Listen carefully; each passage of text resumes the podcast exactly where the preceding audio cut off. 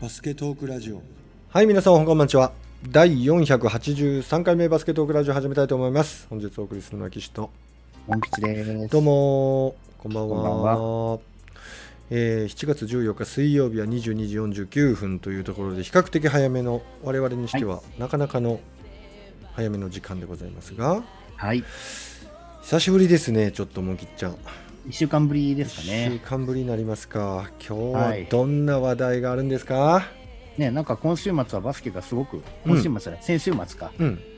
バスケのネタが試合とかがあちこちでブワーってうんうんね、うんうん。ありましたけれども確か、に。まずこの回では、うん。えー関東学生うん。スプリングトーナメントですね。はい、はい。本来はあの4月の後半ぐらいからあるものなんですけども、うんうん。えっ、と、1回戦の本当に何試合かやった、1日だけ行われた後にすぐに、えーまあ、コロナの関係で延期になりまして、うん。はい、やっと、えー今月になってですね、うん。再開をされてとうん。いう状況でございましなて、るほど。不安だよね。今もコロナ増えてきてるしな。そうですね、あの先に話しちゃうと、そのトーナメントがお終わったすぐ、うん。えー本来だったら今週末から次のネクストジェネレーショントーナメントっていう、去年新人戦が行われなかったことを考慮して、うん。去年の2年生、だ今年の3年生のための大会ってことで、なるほど。1年生から3年生までが参加できるトーナメントが、うん。やる予定だったんですが、数日前に、うん。えー中止が決まってしまいまかした。今回は延期ではなくて、もうなし、うなしか。うん、リーグ戦までなしですね。なしかうん。まあ、そんな状況の中、うん。えートーナメントは、えーなんとか、えー越谷総合体育館うん。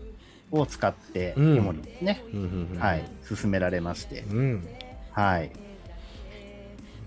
ままあね、ここはまだ、うん。普段だと、うん。最近は4月にそのトーナメントが行われるパターンだったので、うん1年生があまり馴染んでないというか、うん。そもそも新チームになってこう、まだチームがそんなに出来上がってないので、うん。うん。まあ、大番狂わせが起こりやすい大会というかね、うん。まあ、もうずっと昔の話ですけど、私たちが現役の頃なんかはもう、2部の学校が一時期優勝したなんて年もあったりとかしてですね、はい。ろんなことが起こる大会だったんですけれども、ただ今回はね、うん。まあ、1回戦こそその4月の終わりにありましたけど、延期になってう、ん。今月になったので、うんうん。逆に1年生がうまく馴染んでたりとかですね、はいはいはいはい。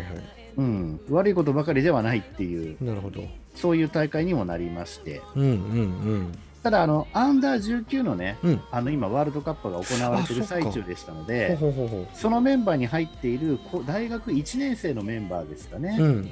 こういったメンバーなんかは、ポツポツと抜けているような状況ではありました。ああそうだかそうかそうだよね。この前、アンダー19で話した、まあ、うん。例えば東海大の元田太陽選手とかですね、うん。うん。あとは筑波大にいる、えー、と選手うんとかも、えー、とそうですね、抜けちゃってるというか、なるほど。招集されてるとそうですね、あのうんうん木林選手かな、うんうんうんはい、抜けちゃったりとかしていたので、うん。うん、まあもちろんそれだけではないんですけれどもね、うんうんうんうん。まあ、そんな中で行われまして、はい。えー決勝戦はなんと、うん。えー東海大対、うん。えー日大になりましてですね、うん。東海大はもう下馬評通りということで、うん。日大はどっちかというとちょっとダークホース的な感じでうん。見られてたんですよね。うんまあ、そのダークホース的な形で見られる理由としては、うん。まあ、それこそ、えー学生界大注目の米津選手がですね、うん。まあ、ポイントガードとして入っているのと、うん。あとはなんといっても、デイビッド選手ですよね。うん。うん。まあ、おそらく大学に行けば大学の留学生の中でも1番か2番になるのは間違いないだろうっていうような、まあ、身体能力を持ってる選手でしたから、うん。うんまあ、チームに馴染んでいればね、うんうんうん面白いことになるんじゃないかなと思われてた中で、本当にボコボコ勝ち上がって、うん。うん、決勝まで来てしまいました。来てしまいましたというかね、うんっていうようなところでして、うん。でまず、えーベスト8に上がったチームを全部ここで紹介しますと、はい。えーっと、まあ、決勝に行ったその東海大と日大、うん。それ以外には、えーっと日体大、うん。で専修大、うん。それから大東大、うんそれから、えー拓殖大、うんそれから白鴎大とうんうんうんいうことになります。うんなるほど。ううんで、えーと、ベスト8で、えーまず対戦したのが日体大と専修大。うん。うん、これ私すごく面白いカードだなと思ってたんですけど、うん。えー67対64で日体大がベスト4。うん。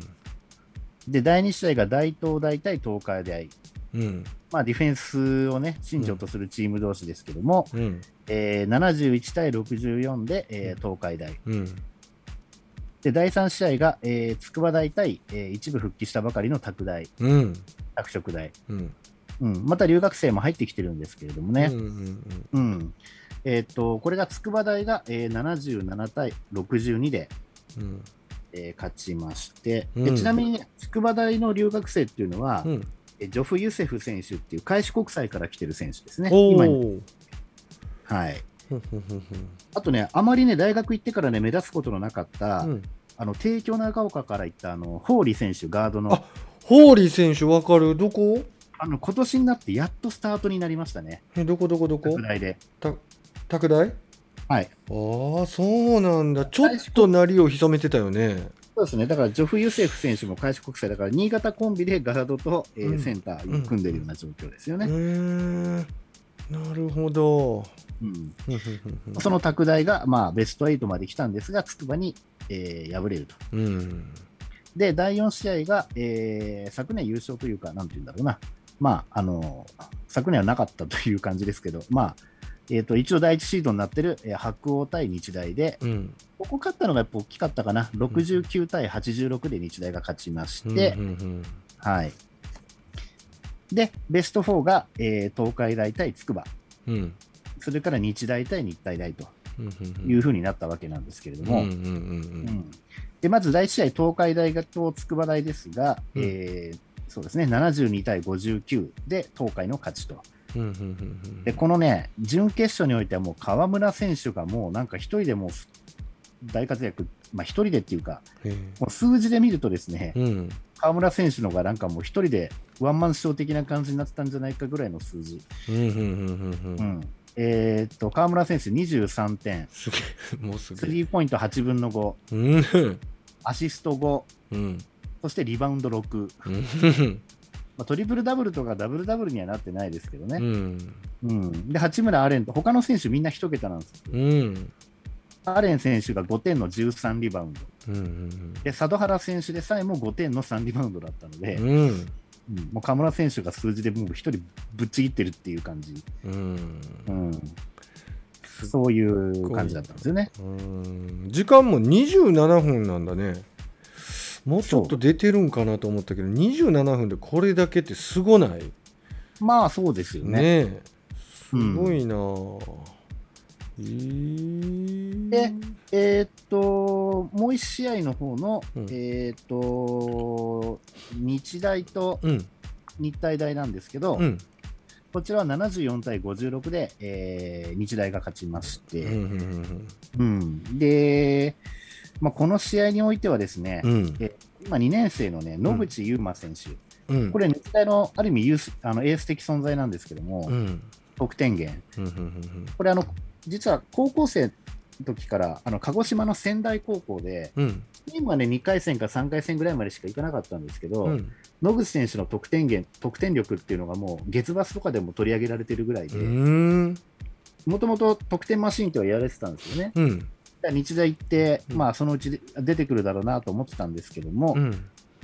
あのここへ来て、やっぱり、うん。うん、だから準決勝において、デイビッド選手を上回る得点、うデイビッドん。選手が18点の13リバウンドだったんですね、うん日体大相手に。うん。で野口選手は19ポイント、うん。でもスリーポイントは1分の1だったので、ほうほうほうほまあ、得点源つっても、もともとはセンタープレーヤー、う。うん。センターだけど他も何でもやるみたいな感じのプレーヤーだったのでね、うん高校の時は。だからスリーポイントの取るそのシューターというよりは、まあ、点取り屋的な感じで、うん。まあ、何でもやるっていう感じですよね。で、日体大もね、あのー日体大は割とね、メンバーも固定して、うん。まあ、7人、8人ぐらいメンバーで試合には絡んでくるんですけど、うん。ほとんどのスタメンの選手5人がほぼ35分以上という、うん。うん、その中でも、えー、とガード、ほ福岡第一コンビ、ほ井出拓実選手と、うん。それから河村選手の相棒だった小川選手、うんうんうん。選手ね、うんうんまあ、ライジングゼファー福岡に特別指定で行ったりなんかもして、うんうん。やっぱ河村選手と同じくね、B リーグで頑張ってる選手ですけれども、うんうんうんうん、で、この2人がですね、うん。この準決勝においてはスリーポイントが全然入んなくて、ああそ井出選手が9分の1、うあら。うん。小川選手も8分の1っていうことで、まあ、スリーポイント全然入んなくて、うん。その上リバウンドを多分デイビッド選手に取られるみたいなね、うんうんうんうん。多分そんな感じで、なんかゲームだけ見てると、そんな一方的な感じっていうか、まあ、うん得点も別に一方的なあれではなかったですけどね、74対56だから、でも18点差か、でも18点離れてるには見えないような、なんか試合展開っていう雰囲気もあったんですけどう、ん。うん、やっぱなんか感じのフィニッシュっていう部分でね、ぱ日大の方が完全に上回ってたというか、うそれで決勝がこの2チームになったわけですけれども、うんうんうん。うん、だからこの3があと2本ずつ入ってたら8の3とか9の3で入ってたらまあ、流れ変わってたでしょうね。3, 3点差とかってなるんかな、まあ、そんな単純なもんじゃないと思うけどうん。まあ、個人的な好みとしてはやっぱ井出選手と小川選手のこのスーパーカーコンビ的なうんうんうんこのチョッパヤコンビっていうのは大好きですけどね、昔ながらの日体大っぽいというかね。うんうんうんうんただ日体大唯一昔ながらっぽくないのは留学生がいることですけれども、うんうん留学生がね3人いるんですよね。3人いるね。あ本当やね。そで結局まあうまく3人日によってスタメンが違ったりとかして、うんまあ、ジョナサンだったりうん。あとなんだっけクリスティンだったりうん。あともう一人なんだっけ。ジャンピー？あそうジャンピエール。うん。で東山が2人いるんですよね、うん。もうこの辺が、なんかプレイタイムうまく分けて、10分、10分、10分とか、かそんな感じになってますけどね。なるほど。まあそんな中で決勝が、うん。その、あ先に三欠行きか、三欠が、えー筑波対日体大という日筑戦になったんですけれども、うん。うん。で、日体大はね、その小川選手と、はい。その井出選手とう、ん。あともう一人、古橋選手、うん。これが福岡第一出身でスタメン。うん。で、これにもしですけど、ジョナサンもスタメンに重ねると、福岡第一が4人スタメンになるんですけどね、うん。うん。うんそうですね。それに青木洋平選手っていう中部大第一の選手うん。がスタメンに入るっていう感じ、うん。うん、ですね。で日大うん。が、えーっと佐藤大輔選手っていう桐生第一出身の選手と、うん。富田選手っていう八王子の選手、うん。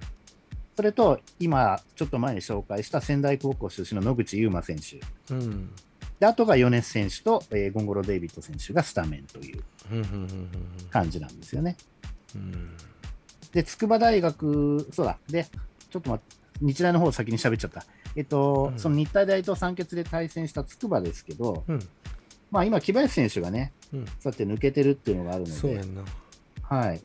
まあ、代わりというか、藤村隆樹選手っていう阪南大出身の2メートル3センチのセンターの選手がいるんですえけど、ー、そんなんいたこの選手がね、うん。あのスタートで出てますよね、うん。確か。うんあとは、あのー大堀から行った井上宗一郎選手とかね、うんうんうんうん。あの選手もとうとう4年生になっちゃいましたけど、ほんまやね。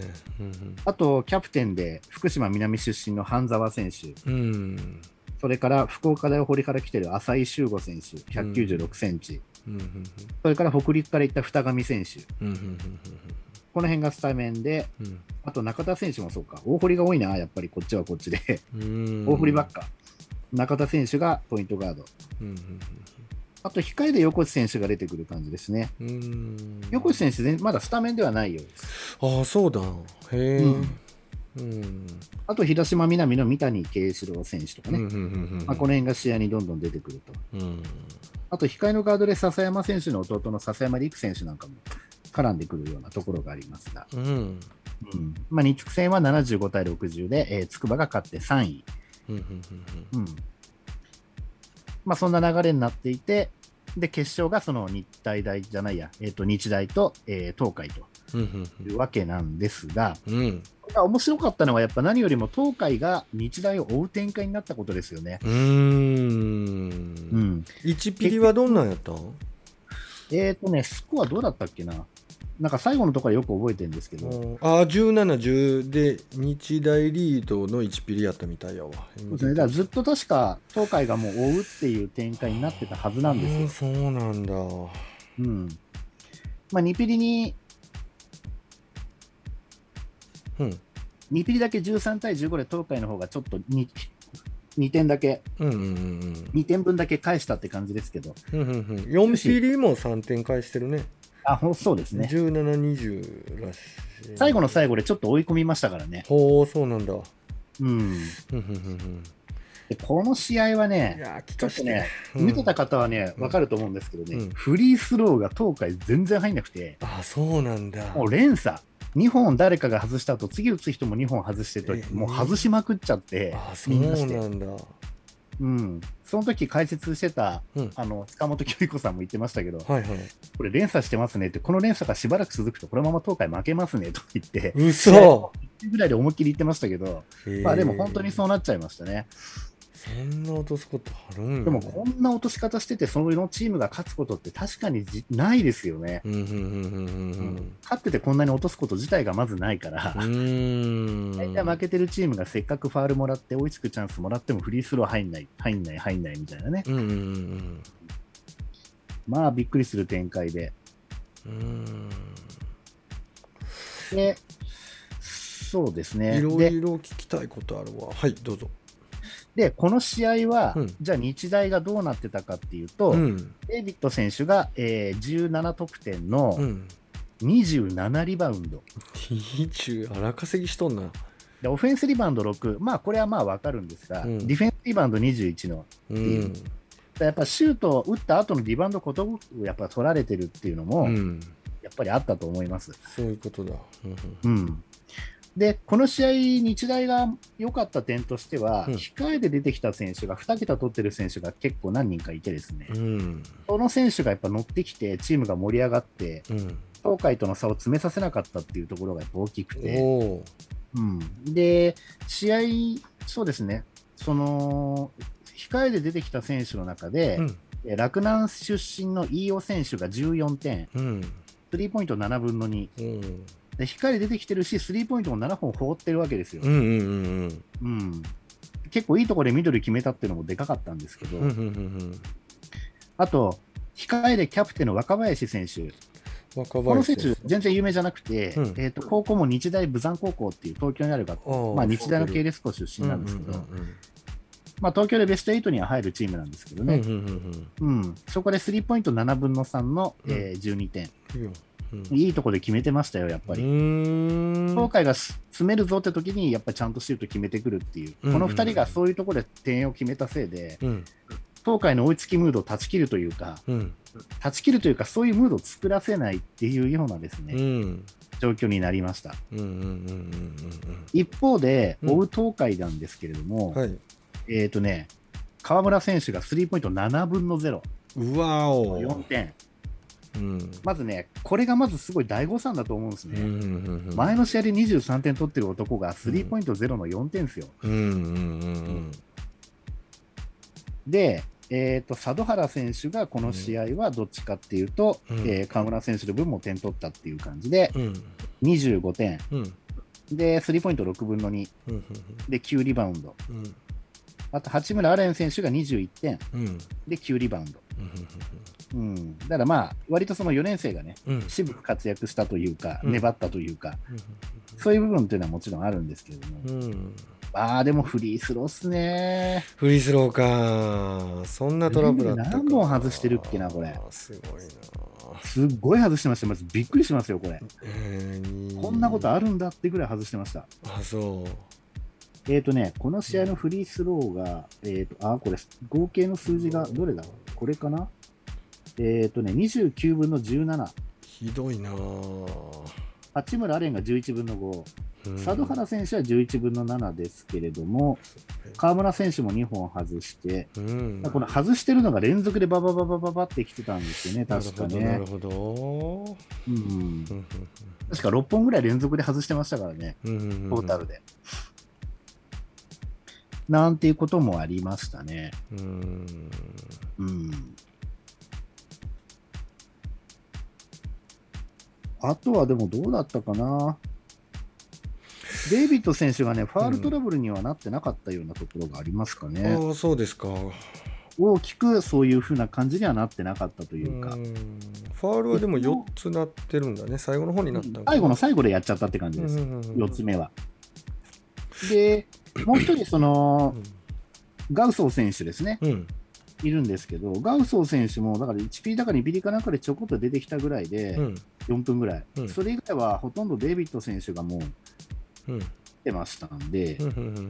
う、んまあ、最後、疲れそうなところだったんでね、ちょっとデイビッド引っ込められなかっただけの話で、うん、そんな、うん、大変そうな、やばいっていう感じにはならずに済んでたってことですね。なるほどですね。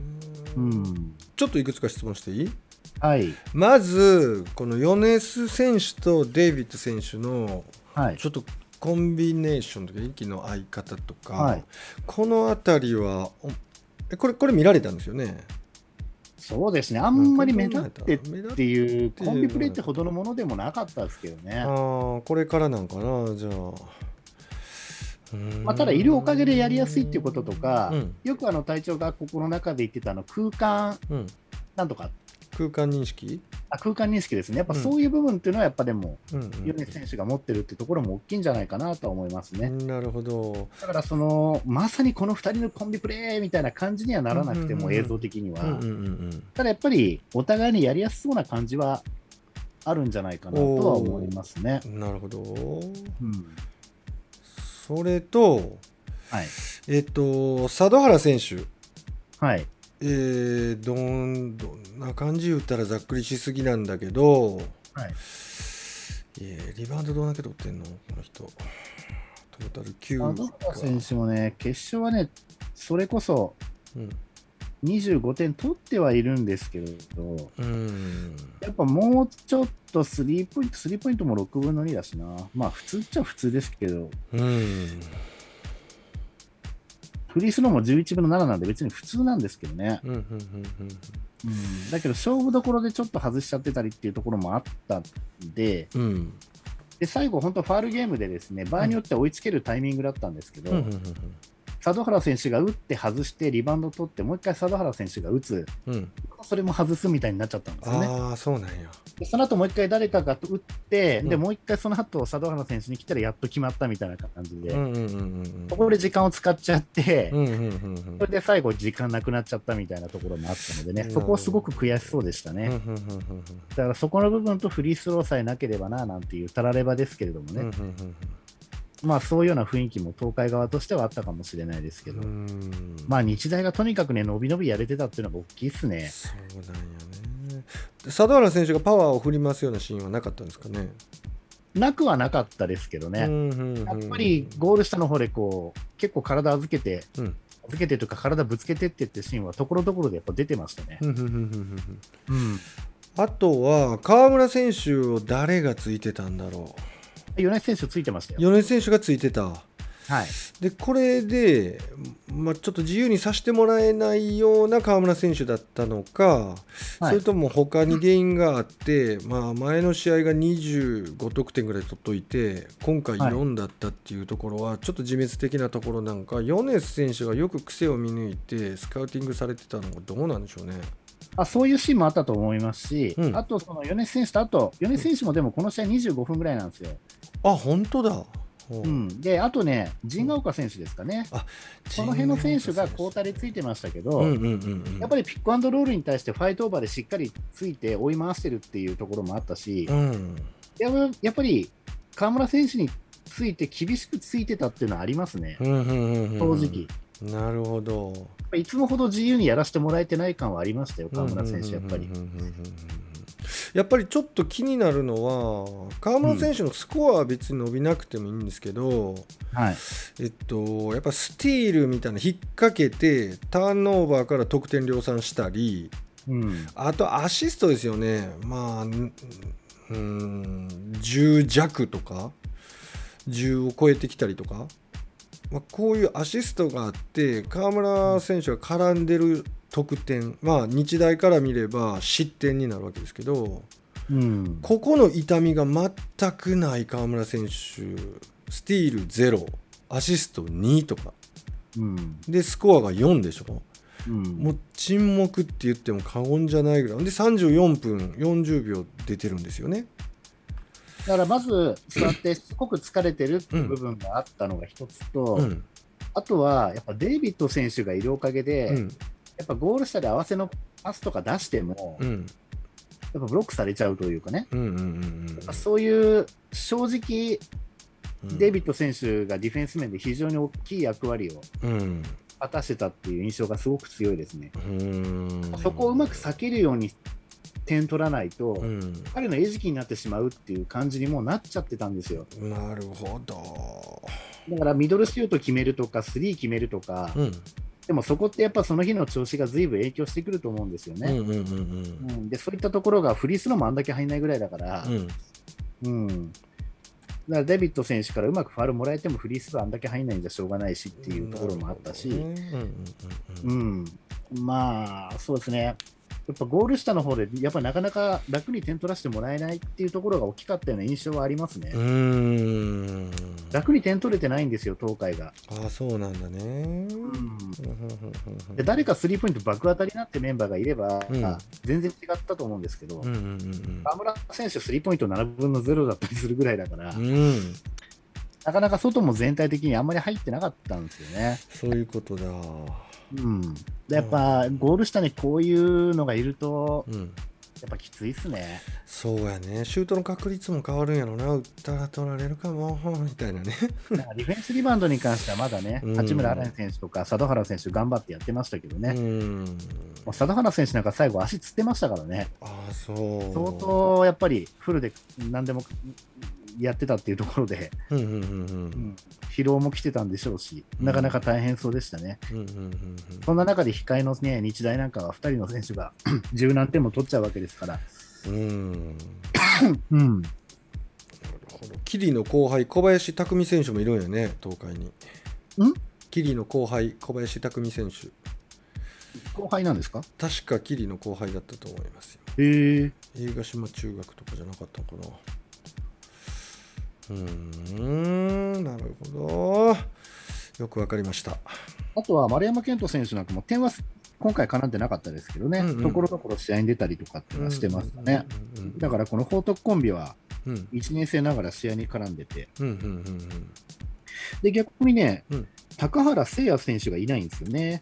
うんあ本当だ。ちょっとね、理由が分かんなくて、あそうなの？あのちょっと前までは特別指定であのエベッサに行ってたんですよね。うんだけど、大学の活動が参加するために、うんあの大学に戻りますって言って、2月の終わり頃に、うんあのチームに戻ってるはずなんですよ。うんだけど、私が持ってるこのトーナメント表に、まあトーナメントのそのパンフレット、プログラムにもですね、うん。名前さえ載ってないという、うん。怪我でもして長期離脱してるのかもしれないですね。もしかしたら。退部したとかっていうんじゃ多分ないと思うので、モン吉が知らんってこれあかんやんか。キリの担当かこれ。いや、なんかね、ツイうんッターとかいろいろ SNS とか見ても書いてないんですよ。マジかよ。いるかもしれないですね。だえ何かもしれない。めてプロになるんだったら、もうどっか入ってるはずだから、うんうんうんでもそれも出てないので、あ怪我かもしれないって？怪我の可能性が高いんじゃないかと思います。ね。ね怪我やったら怪我でちょっとあれやなモン吉に言うといてくれよっていうね。で登録ぐらいしときゃいいのになんか、確かに。名前さえ載ってないんですよ。うん確かに。なんでやろう。ふーん。ちょっと分かったら教えてくださいよ。そうですうね。んぜひぜひ。わかりました。なところですかね。OK よく分かりましたしいいね。あと、米津選手がね、うんまだ日本一になったことないっていうところだったので、えまあ、そういう意味では、誰誰？まあ、米津選手、あ米津選手ね。うん、まあ日本一じゃないですけどね、これ関東なんでね。う。んうんうん。まあ。非常に喜んでる姿が印象的でした。あうん。まあそれに反してやっぱり東海悔しそうだったね。ちょっと僕その映像なんかツイッターかなんかで見たん原選手も涙してましたしね。ねうんやっぱきつい練習当然やってきてるんでしょうからね。そうやんなでもね去年うんうん去年1回しか大会してないでもちゃんとね優勝してるわけじゃないですか。うんうんうんうんで自分たちの代で勝てないっていうのは非常にね。確かにうんうんしかもやっぱり一回一回の重みがね大会って今年またあるのかどうかとかももう不透明じゃないですか。そうですね。まあ、あったことに感謝っていうことはもちろんだけど次があるのかっていうことも、さ見通し立てられない中やっはい。ぱり1大会1大会みんな、ね、協力してくれる大人や関係者に感謝しながらですよね、これが最後になる可能性だってあるからね本当に。そうですうね。んうん今回なんかそのコロナ禍だったんで、うんあのー危険チームが結構出てきてたんですよね。うんうんうんうん。めちゃくちゃ危険チーム多くて、ああそうなんや。だから、実は、これ、東海かなんかの196対20点という試合があって、うんうんうんあのツイッターとかで話題になってました。最初、その相手の学校っていうのが、うん。本当に関東の五部同士のチームで対戦して勝ったんですよね。うんうん。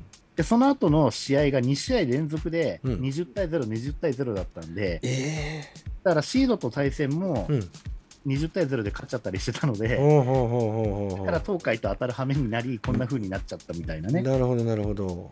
うん。まあ、そういうことも起きたりとかっていうのもありましたしね、本当、危険が多くて、うん。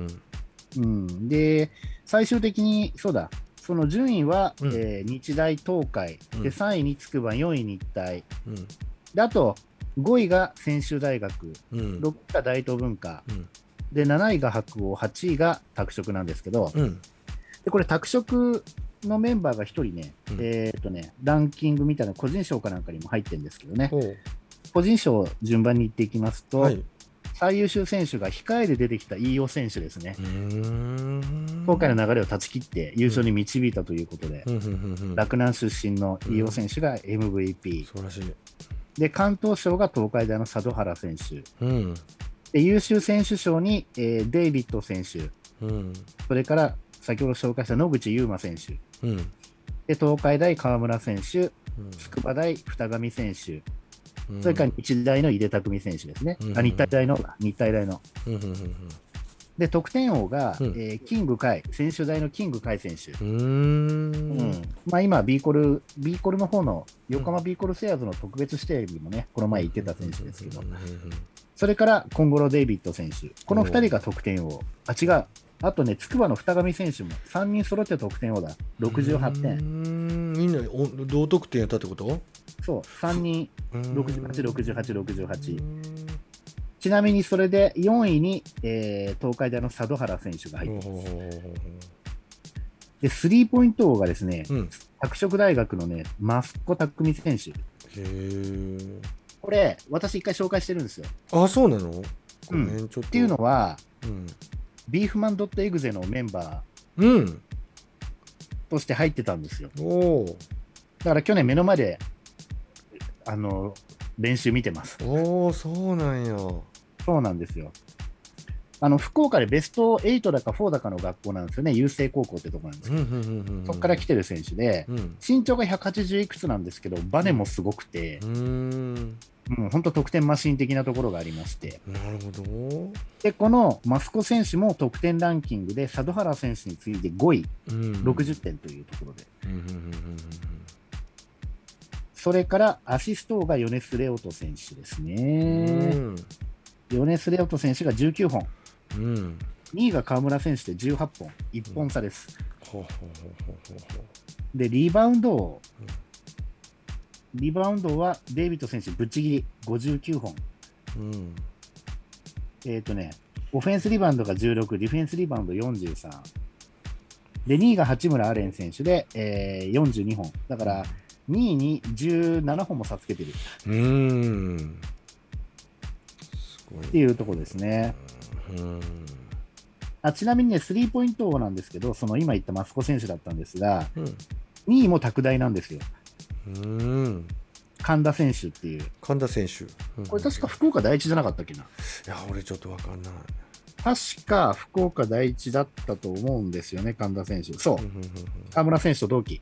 うんそう。で、11本。あともう一人、東海大の西 西田光陽選手が11本。うんうんでで、4位に、えーまたこれ、河村選手が9本で入ってるというね。ううんん。まあ、こんな感じでございます。なるほど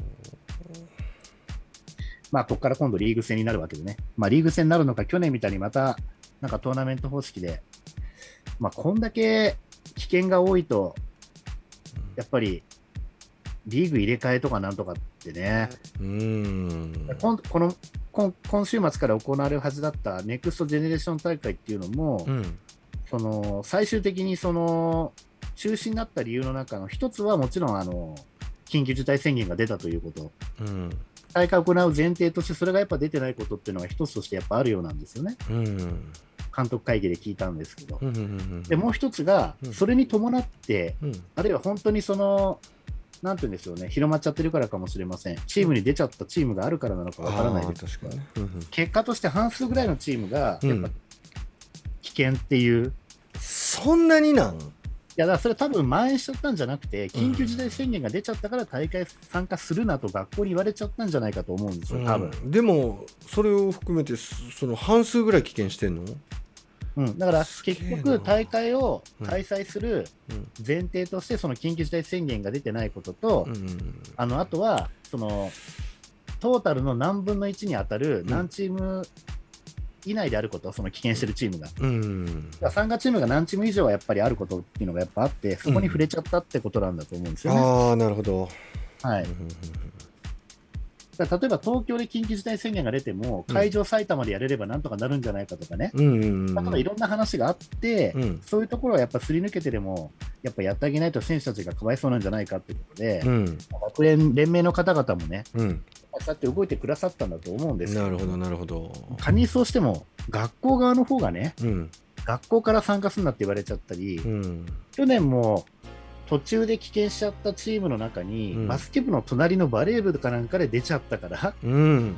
濃厚接触じゃないけど、うん。なんか隣でやってたバスケ部もどうのこうので、うん。棄権してくださいって学校から言われて、勝ち進んだのに、その次の試合からは棄権みたいになっちゃったとかね、うん。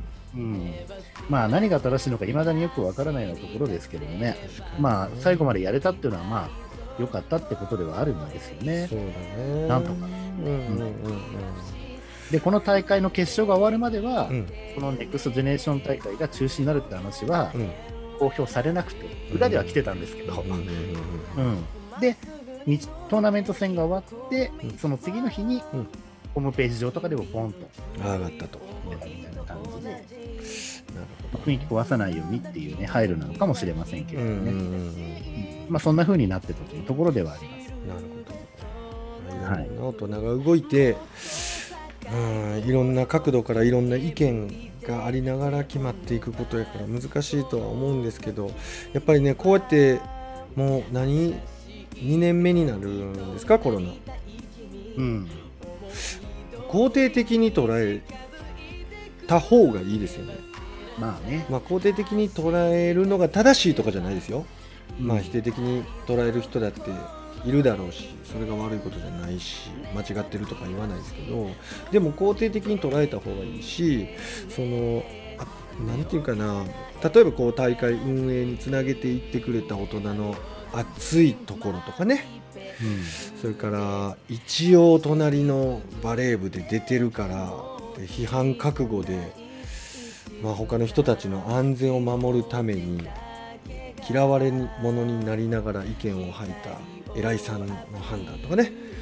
きっと意地悪でやろうとしてることじゃないと思うのでやっぱりねそれだけでは片付けられないぞっていう人らもいるだろうけれども、学生の大会は割とその大学のね、うん。体育館を使ってやることが結構多かったりするんですよ、うん。一部リーグ以外は。うん。一部リーグなんかは結構ね、有名な体育館使ったりして、昔だったら代々木第二とかね、うんうんうんうん。でもそれ以外は割と2部以下はどっかの大学が会場になってることが多くて、うんだから学校側が他校の選手を入れるってことに関してやっぱかなり抵抗を示してるのでそうやんな。だからやっぱり普段とは違う会場をうん。外部の体育館を抑えなきゃいけない、う。んうんうんそれがなかなかやっぱりオリンピックもあるし、うん。うんなかなかやっぱそこで会場にされるのはちょっとみたいなね、うんうんうんうん。さらにそういったところとかも含めて交渉も大変だったんじゃないかと思いますしね。そうだからまあ、うん。まあ、知った時はね、えーっとしか思わなかったです。うんうまあ今落ち着いて考えるとまあ仕方ないのかなって。いう、まあそう思うしかないなっていうところとそうしかないまあオリンピック終わるとまたね、うん。ちょっとそういうものに対する反応もうん。変わってくるところもあるのかなっていうところもちょっと感じてるところもあるので、うん。まあ、とにかく無事に、えー今後も、えーいろいろことが進むことを期待してます。うん。そして一つ無事に終わったとクラスター発生したとか大ニュースにならずにねそうですね。うん今のところそれは出なかったんでよかったです。ねうん、そういうニュースは来てないので、それ何よりですよほんま他のスポーツにも波及するしオリンピックまで波及するわそ出ちゃったら餌食にされちゃいますからね。ねえ餌食本当にうん、まあ今日はこんなところですか？ですね。はい。ありがとうございます。えー今日も皆さん483回目のバスケットオークラジオ楽しんでいただけましたでしょうか？今回は関東学生スプリングトーナメントについてモン吉に語っていただきました。また来週お会いしましょう。See you next time. バイバイ。バイバイ。